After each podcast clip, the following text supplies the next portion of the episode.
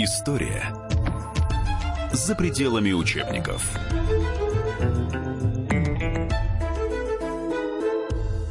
Здравствуйте, дорогие друзья. Позвольте представиться. Я Виктор Баранец, военный обозреватель комсомольской правды, полковник в отставке. Мы будем сегодня говорить о японо-китайской войне 37-45 годов. В этой войне принимало участие огромное количество советских летчиков, 209 из которых не вернулись домой, и только 67 могил найдены на территории Китая.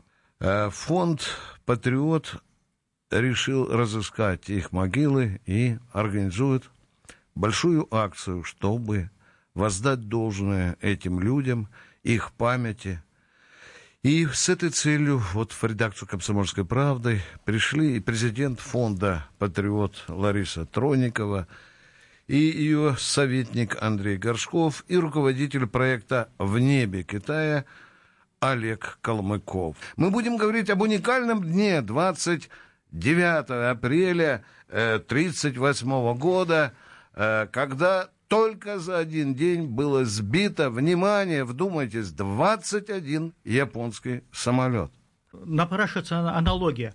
А, сейчас наши летчики воюют в Сирии, да. вот, а, значит, этот, совершают подвиги и все прочее. Но такие же подвиги совершали наши летчики постоянно, защищая э, рубежи нашей Родины на дальних подступах.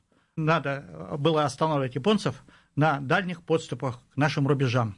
Так. Вот. И вот в 1937 году, когда поступило такое обращение, тут же начались поставки вооружения вот, а с октября 1937 года за два года СССР поставил в Китай 985 самолетов, 82 танка, более 1300 орудий, свыше 14 тысяч пулеметов, также боеприпасы, оборудование, снаряжение, нефтепродукты и медикаменты. И самое главное, с прибытием а, советских а, летчиков-добровольцев. Почему вы говорите добровольцев? Давайте, чтобы наши радиослушатели а, зададут такой вопрос. Дело в том, вам... поясняю, когда а, этот, китайское правительство это, вот, обратилось, э, сначала речь шла именно о вооружении 20 дивизий.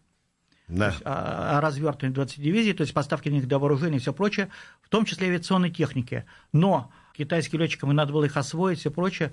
И поэтому надо было посылать наших летчиков. Но официально мы в войну с Японией не вступали. Летчики э, в обязательном порядке проходили собеседование и без согласия никто их туда не посылал. И они в Китай вернулись из Испании. Угу. Буквально через несколько недель они туда отправились. И отправились секретно. И почему мы хотим найти? Потому что родственники их, когда они уезжали, они их не провожали.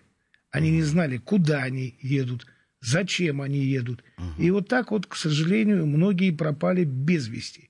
Сколько погибших? Давайте по сразу. 209. 209 погибло, да? Погибло. Скажите, пожалуйста, они все захоронены в Китае или часть их привезли все-таки на родину? Никто никуда никого не привозил. Вот, э, значит, они частично захоронены в Китае. Мы сейчас имеем на китайской земле 67 воинских захоронений. Где остальные похоронены, мы не знаем. Да. Потому что очень много погибло в авиационных катастрофах угу. когда они на транспортном самолете возвращались обратно. Угу. А там горы. Еще интересно, да. то, что там и диверсанты работали японские. Подсыпали угу. сахарку в бензобаке. Это тоже было. Угу. Так можно теперь про летчиков японцев? А давайте, вы для этого сюда пришли, да. Ну, тогда сначала про китайских. Давайте, давайте. Вот у да. наших был такой патриотический, героический бренд, а у китайских летчиков летчиками шла золотая молодежь. Угу. То есть это для них было модно. Как вот Мара Багдасарян, понимаете? Uh-huh. Вот они считали, что они служат в элитных войсках, а это здорово. Uh-huh. Летали они плохо. Особенно сильно в боях не участвовали. Тем не менее, наши потом подготовили китайских летчиков, uh-huh. которые даже один совершил там таран в воздухе. Японские летчики пошли по другому пути. Они, значит, э, сделали воздушных самураев. Четыре эскадрильи было воздушных самураев. Uh-huh. Назывались они «Короли неба». И вот японские пилоты, они летали, кроме вот этих асов, они летали без парашютов. Потому что японцы считали, что это укрепляет самурайский дух. А самураи летали с парашютами. Но Если они попадали на территорию врага, харакири, и на этом все заканчивалось. Угу. Так вот, э, наши летчики все позбивали этих самураев. Одна за другой, по словам китайского историка Пын Мина, а, да. подверглись жестокому разгрому. Такие японские авиаэскадрильи, как воздушные самураи, четыре короля неба, Кидзадзу, Саба и другие. 986 самолетов. Все это дело рук э, не только, наверное, советских. Ну да, там уже китайские да. летчики стали принимать. Меня да. интересует вот этот выдающийся день 29 апреля. Как так получилось, что японская сторона понесла столь ощутимый ущерб? Это уникально. Там же говорят за, не только за один день, за 30 минут боя, да, это было уничтожено. Да, как так получилось? Было. Ну, смотрите, это был день рождения императора. Угу. Японцы решили сделать ему подарок и налететь на базу наших, нашей бомбардировочной авиации. Но разведка сработала, и наши знали, что они э, полетят бомбить аэродром. Угу. Подняли истребители, вот, и что там говорить, взяли всех и позбивали. История за пределами учебников. На радио «Комсомольская правда». Там воевали не только наши. Были и иностранцы, в том числе американцы. Американцы воевали на стороне Китая. Якобы воевали. Вот когда мы... Почему вы говорите якобы? Сейчас объясняю. Давайте. Вот живее. когда наши сбили 29 апреля кучу бомбардировщиков, да.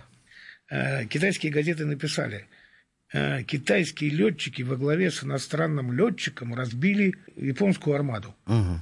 И вот этот летчик, фамилия его Шульц, он принимал поздравления.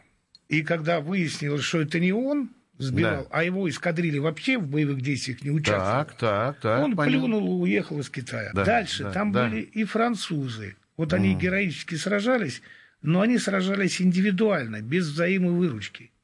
И японцы всех французов позбивали. И эскадрилья перестала существовать. А американцы участвовали?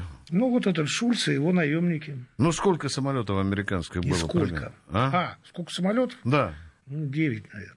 Дальше мне бы хотелось перейти к теме военных советников. Когда вот пошли поставки и всего прочего, стал вопрос о том, что значит, это надо технику осваивать. И э, в Китай поехали военные советники. Более 400 человек. А полетные части были советники?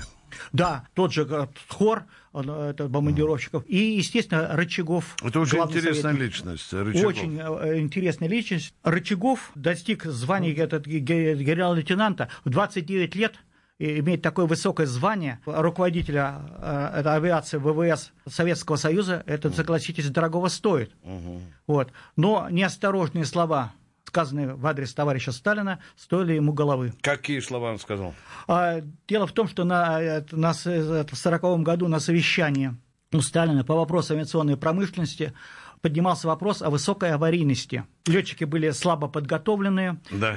техника была тоже не всегда высокого И тут качества. Рычагов и сказал, Иосиф Виссарионович. Иосиф Виссарионович, вы заставляете нас летать на гробах.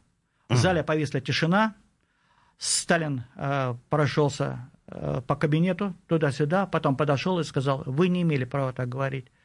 Потом еще раз э, прошелся и сказал, так нельзя говорить. Э, заседание закрыто. Уже 12 апреля, то есть да. заседание было 9 да. А 12 апреля 1941 года Рычагов был снят с должности и направлен на учебу в военную академию Генштаба. Mm. А 24 июня 1941 года арестованный в НКВД где подвергался жесточайшим допросам, и осенью э, этот 41 года вместе с другими заключенными был вывезен э, под Куйбышевым, где 28 октября 41 года он был расстрелян. А Тхор Григорий Илларионович, который командовал бомбардировщиками в Японо-Китайской войне, после начала Великой Отечественной войны попал в окружение под Киевом и попал в плен. Отказался работать на немцев и в 1943 году был расстрелян. Дорогие друзья, очень быстро пробежало время. Разговор, конечно, мог быть бесконечным, потому что э, и война длилась аж 8 лет, я имею в виду Японо-Китайскую войну 37 года, 45 года, да.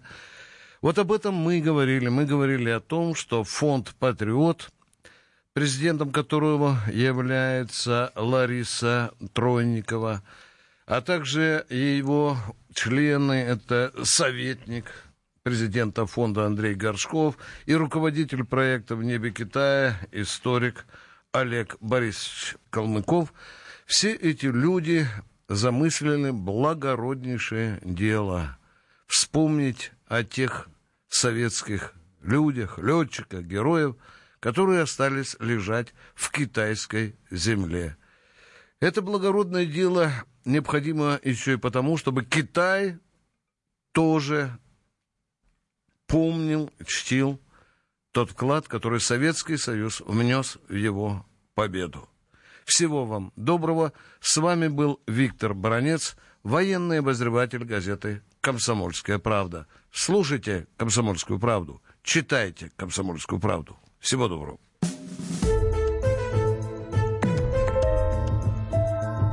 История за пределами учебников.